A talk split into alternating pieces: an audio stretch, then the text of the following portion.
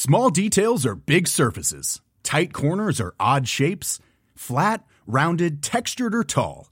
Whatever your next project, there's a spray paint pattern that's just right. Because Rust new Custom Spray 5 in 1 gives you control with five different spray patterns. So you can tackle nooks, crannies, edges, and curves without worrying about drips, runs, uneven coverage, or anything else. Custom Spray 5 in 1. Only from Rust Vous écoutez Crime Story, le violeur de la Sambre, quatrième et dernier épisode. Le lundi 26 février 2018, la police arrête enfin l'homme soupçonné d'avoir agressé et violé depuis 30 ans plus de 40 femmes. Dino Scala est né le 21 avril 1961. Au moment de son interpellation, il a 56 ans et vit à Pont-sur-Sambre, dans le Nord. Cet homme d'origine italienne, père de cinq enfants, travaille comme ouvrier chez Gemont Électrique et n'a pas de casier judiciaire. Le maire de sa commune le décrit comme quelqu'un de très attachant, très serviable avec la population, connu de tous, courageux par son travail. Passionné de football, il est entraîneur et président du club de Berlaymont dans les années 2000, puis de celui de Pont-sur-Sambre de 2011 à 2015. Le mercredi 28 février 2018, il est mis en examen pour agression sexuelle et viol. Il en revendique une quarantaine. Dans la commune où il vit, c'est la sidération. Derrière une porte, on ne sait pas qu'est-ce qui se passe. Hein. Ça fait un choc parce qu'on a confiance à la personne. Euh, il a été entraîneur de foot à mon fils. Donc euh, on était vraiment confiants, on était bien. Mais j'aurais jamais pensé ça. Sans le connaître, j'aurais jamais pensé ça. Dino Scala est apprécié de tous, voire idolâtré par son entourage. Sa femme, à qui il prétendait toujours devoir embaucher plus tôt que d'habitude lorsqu'il voulait commettre ses crimes, ne s'est jamais douté de rien. Dino est un homme gentil, serviable, courageux, non colérique, non impulsif, dit-elle. Il s'est toujours bien comporté avec mes filles et les femmes en général, poursuit-elle. Elle dit ne pas réussir à réaliser les lourdes accusations dont son mari fait l'objet lorsqu'elle est entendue par la police, une heure seulement après son interpellation. Il donnerait sa chemise aux autres, confirme une de ses filles, qui ajoute Je ne comprends toujours pas, je sais que ce qu'il a fait est ignoble, mais ça choque parce que jamais, il ne m'a jamais touché, ni moi ni ma sœur. C'est un bon père, nous n'avons jamais eu à nous plaindre de lui. Il doit y avoir un problème dans sa tête, car ce n'est pas l'homme que je connais qui a pu faire ce genre de choses. Dino Scala est parfaitement conscient de l'image vertueuse et pourtant si trompeuse qu'il présente. Beaucoup de gens vont vous le dire. Je suis quelqu'un de bien, livre-t-il à la juge d'instruction lors de son premier interrogatoire. Mais j'ai un problème. Et ça, il y a longtemps que je m'en suis rendu compte. Damien Delsoni L'arrestation de Dino Scala est évidemment largement relayée par la presse et c'est l'occasion pour un certain nombre de victimes de se faire connaître. Oui, et en fait, il y en a même qui vont spontanément prendre leur téléphone et contacter la police en disant qu'elles pensent avoir été la victime euh, d'un homme qui pourrait être, qui selon elle est Tino Scala. Alors, ça va être par exemple le cas de, en fait, de la toute première à avoir été agressée, celle qu'on a appelée Danielle. Elle habite au moment de l'arrestation de Scala dans une autre région. Elle a déménagé dans le sud-est justement parce qu'elle avait, elle était traumatisée après son agression. Elle pouvait plus vivre dans le nord de la France. Elle a déménagé, elle est partie dans le sud-est. Et ce qui est alors presque à la fois fou, mais pas tellement surprenant quand on voit comment a été menée l'enquête euh, depuis 30 ans, c'est que bah, sa plainte, on la retrouve pas. Donc euh, elle est perdue, on ne sait pas où elle est. Euh, ça montre quand même à quel point cette enquête, elle a été globalement mal faite. Combien de femmes se manifestent? Alors, des dizaines. Officiellement, il y en a 19 en mars 2018. Euh, mais en fait, l'une d'elles va se dire il faut que je, fédère toutes les autres. Elle va créer un groupe Facebook et elle, elle estime qu'elles sont au moins 70. Que dit Dino Scala quand on lui présente euh, tous ces cas? La plupart, il reconnaît les faits. Alors, il se souvient pas toujours exactement, mais euh, quand il voit les photos des lieux du crime, la description des agressions, bah, parfois ça lui parle. Il va dire bah ouais, c'est peut-être moi. Alors compte tenu du nombre, encore une fois, on se demande comment il peut se souvenir exactement euh, d'un lieu, euh, d'un mode opératoire, même s'il reproduit quand même globalement toujours le même. Mais dès que le viol ou l'agression est extrêmement ou plus violente que les autres, ou sont commis sur des, filles jeunes, voire des mineurs, il est beaucoup moins sûr, bizarrement, de, ses souvenirs et de, il reconnaît moins facilement parce qu'il sait aussi qu'en termes de peine de prison et en termes d'impact, euh, c'est beaucoup plus lourd. Le mardi 14 juin 2022, une dame de 75 ans s'avance devant la cour d'assises du Nord, à Douai. Le procès de Dino Scala s'est ouvert quatre jours plus tôt. À 61 ans, il est jugé pour 17 viols, 12 tentatives de viol et 27 agressions ou tentatives d'agression sexuelle. Cette vieille dame est la première des 56 victimes à prendre la parole. Elle raconte ce matin d'octobre 1991, un peu avant 6 heures. Elle avait 45 ans et travaillait comme femme de ménage dans une école de Maubeuge. J'embauchais à 6 heures du matin, dit-elle. On m'a attrapé par le bras, jeté dans le local poubelle. Il m'a claqué contre le mur et m'a attaqué à la gorge. Il a essayé de passer sa main dans mon jean. J'ai eu tellement peur. J'ai crié au secours, j'ai des enfants. Il est parti. Le président demande plus de détails sur cette agression, mais elle n'en a pas. Non, elle n'a pas vu son agresseur. Il faisait noir, se défend-elle. Je tremblais tellement, comment voulez-vous? On lui relit sa déposition de l'époque, seulement quelques lignes, et cette moustache qu'elle aurait mentionnée, mais ne mentionnait plus en 2018. Je ne sais plus, mettez-vous à ma place. Et ce pull bleu, j'ai jamais dit ça, dit-elle fondant en larmes.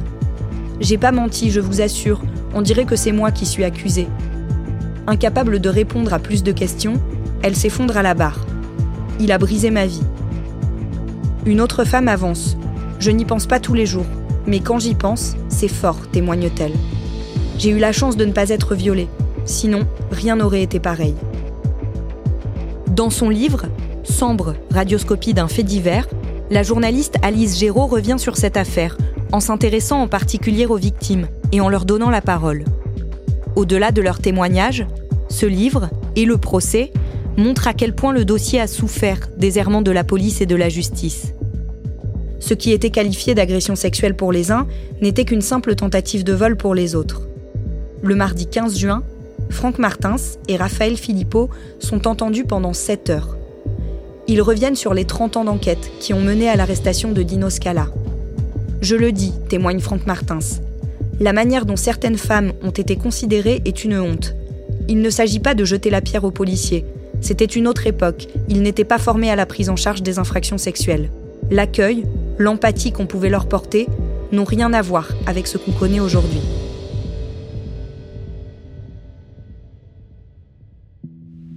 Damien, ce policier va finir sa déposition en demandant pardon aux victimes. Alors ce qui est assez paradoxal parce que Franck Martin, c'est peut-être le seul policier qui a bien travaillé sur ce dossier-là, qui ne l'a jamais oublié, qui ne l'a jamais euh, mis de côté. Mais c'est sûr que cette demande de pardon, d'abord c'est très très rare que des policiers, des gendarmes ou des magistrats demandent pardon. On peut le regretter mais c'est comme ça. Et surtout, euh, dit voilà, il va insister sur le fait qu'il y a par exemple des procès-verbaux qui tiennent sur une feuille, c'est-à-dire qu'on reçoit quelqu'un qui vient euh, expliquer qu'elle vient d'être violée, on prend sa déposition, 40 lignes, et puis on classe ça et, terminé. Euh, donc ça prouve quand même que cette enquête, effectivement, elle a été très très mal traitée euh, pendant des années, et c'est un moment très fort qu'un policier, qu'un enquêteur dise bah, à des victimes devant elles, dans une cour d'assises avec toute la solennité que ça, que ça crée, de leur dire bah voilà, on vous demande pardon parce qu'on n'a pas bien fait notre travail. Et il va ajouter autre chose, Franck Martin, s'il va dire que lui, il a l'intime conviction que les 56 femmes qui sont dans cette salle sont bien des victimes de Dino Scala. Euh, mais surtout, il va ajouter, il va dire, mais moi je pense que tout le monde n'est pas là. Il y a d'autres victimes qui ne sont pas dans cette salle et qu'on ne juge qu'une partie euh, de l'histoire criminelle de cet homme. Que disent les experts psychologues et psychiatres de Dino Scala? Alors, ils vont d'abord rappeler cette espèce de clivage hein, chez cet individu, c'est-à-dire euh, le côté bon père de famille, président du club de foot, euh, le type qui va rendre service, euh, qui fait du bricolage le week-end pour aider ses voisins, et puis effectivement le côté sombre, très très sombre de Dino Scala, cette espèce de perversité, cette répétition des viols, des agressions avec des scénarios, un mode opératoire qui est à peu près, à peu près toujours le même. Et au-delà de ça, ils vont, puisqu'ils qu'ils ont rencontré hein, Dino Scala euh, à plusieurs reprises pendant sa période de détention provisoire. Ils ont évoqué avec lui un peu son parcours depuis son enfance et les psys ils sentent que Dino Scala, il y a quelque chose qui s'est produit pendant son enfance ou son adolescence qu'il n'arrive pas à exprimer, qui n'arrive pas à sortir, quelque chose qui est certainement de l'ordre de l'intime, de choses qui se sont passées dans son milieu familial, mais il n'arrive pas, il est bloqué, il n'arrive pas à dire exactement ce que c'est. D'autres affaires d'agression sexuelle qu'il a commises dans sa propre famille refont surface à l'occasion de ce procès. Oui, alors c'est aussi un des, un des coups de théâtre euh, de cette audience, c'est que euh, on se souvient hein, que c'est sa femme, ses filles disaient mais nous il n'a jamais eu de pratique sexuelle déviante, ses filles disent il nous a jamais touché. Euh, simplement, bah, voilà, le procès, tout le battage autour de Dino Scala font que bah, ses belles-sœurs au moins une en tout cas, va venir raconter un événement qui est d'ailleurs euh, très ancien, qui est même euh, euh, préalable à la série de, viols et d'agressions qu'il a pu commettre ensuite, et qui va raconter qu'un soir, bah, il s'est glissé à l'occasion d'un week-end pendant une fête familiale, il s'est glissé subrepticement dans son lit pendant la nuit pour abuser d'elle. Et donc évidemment, c'est un peu la stupéfaction parce que ça veut dire que déjà à cette époque, avant même de se lancer dans cette série d'agressions et de viols, y avait déjà un problème avec Dino Scala qui quand même commet cette ce premier crime à l'intérieur même de sa cellule familiale en s'attaquant à sa belle-sœur. Est-ce que Dino Scala, c'est un criminel hors norme? Alors, dans la mesure où il commet euh, des agressions par dizaines, oui, parce qu'il y a vraiment beaucoup d'agressions. Après, sur la durée, euh, c'est un criminel hors norme parce qu'on, quelque part, on n'a rien fait pour l'arrêter. Un criminel sériel, que ce soit un meurtrier ou un violeur, tant que on ne vient pas le stopper tant que la police ou la justice ne viennent pas mettre un terme à cette série. Lui, il continue puisqu'il reproduit euh, un fantasme, une perversité, un mode opératoire et qu'il n'y a aucune raison objective pour qu'il s'arrête. Ce qui le rend aussi particulier et probablement un peu hors norme, c'est que euh, Dino Scala c'est moins la mobile sexuelle qui l'intéresse que ce qui se passe avant. C'est la chasse, c'est la traque, c'est ce qu'il va expliquer d'ailleurs. Euh, lui, ce qui l'excite quelque part, c'est de se cacher euh, la nuit, de traquer euh, ses femmes, de les surprendre. Il dira d'ailleurs, lorsque la juge d'instruction va l'interroger à plusieurs reprises, il dira que lui, voilà, c'est quelqu'un, on peut le lâcher dans un, dans un bois, dans une forêt la nuit, il trouvera toujours quelque chose pour se débrouiller, il n'a pas peur, il aime bien ce côté se cacher, se dissimuler. Et c'est ça aussi qui rend son comportement et son mobile un petit peu différent de ce qu'on peut trouver chez d'autres violeurs en série qui, eux, reproduisent vraiment un fantasme purement sexuel. Il y a évidemment un fantasme sexuel derrière tout ça pour Dino Scala, mais c'est tout ce qui se passe avant l'agression, toute la traque, le fait d'avoir de, une emprise, de faire peur à ces femmes et de se cacher avant, qui vraiment euh, suscite de l'excitation chez lui. Dino Scala est condamné le vendredi 1er juillet 2022 à 20 ans de réclusion criminelle. Il faut savoir que c'est la peine la plus lourde hein, qui est prévue par le code pénal français. Alors on peut se dire, voilà, ça fait peut-être pas beaucoup, mais il pouvait pas être condamné à plus. Donc il y avait 56 faits qui lui étaient reprochés, 56 victimes. Il va être condamné finalement pour 54 d'entre elles.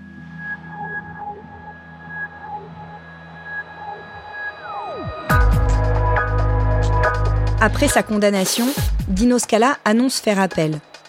Le nouveau procès doit s'ouvrir fin mars 2024 mais le jeudi 5 octobre 2023, il renonce. Entre-temps, de nouveaux faits ont été reprochés aux violeurs de la Sambre.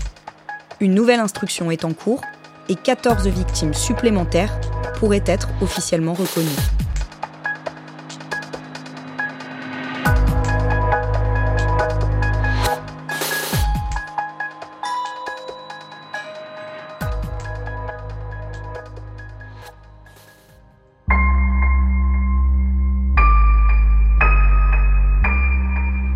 Venez d'écouter Crime Story, le podcast fait divers du Parisien. Cet épisode a été créé en partenariat avec France 2, qui diffuse depuis le lundi 13 novembre Sambre, une série inspirée de cette affaire et réalisée par Jean-Xavier de l'Estrade. Notre épisode a été produit par Thibault Lambert, Barbara Gouy et Raphaël Pueyo, réalisé par Julien Moncouquiol. Rédaction en chef, Jules Lavie. Comme d'habitude, Crime Story était raconté aujourd'hui avec Damien Delseny et vous pouvez nous retrouver chaque samedi sur le site leparisien.fr ainsi que sur toutes les plateformes d'écoute. Pour écrire cet épisode, nous nous sommes appuyés sur les archives du Parisien, des articles dont vous pouvez retrouver la liste sur notre site et le livre d'Alice Géraud, Sambre, radioscopie d'un fait divers. Si vous aimez Crime Story, vous pouvez nous le dire en nous laissant des commentaires ou des petites étoiles, et vous pouvez nous faire part de vos remarques en nous écrivant à l'adresse crimestory at leparisien.fr. Vous pouvez également écouter tous les jours Code Source, notre podcast d'actualité présenté par Jules Lavie.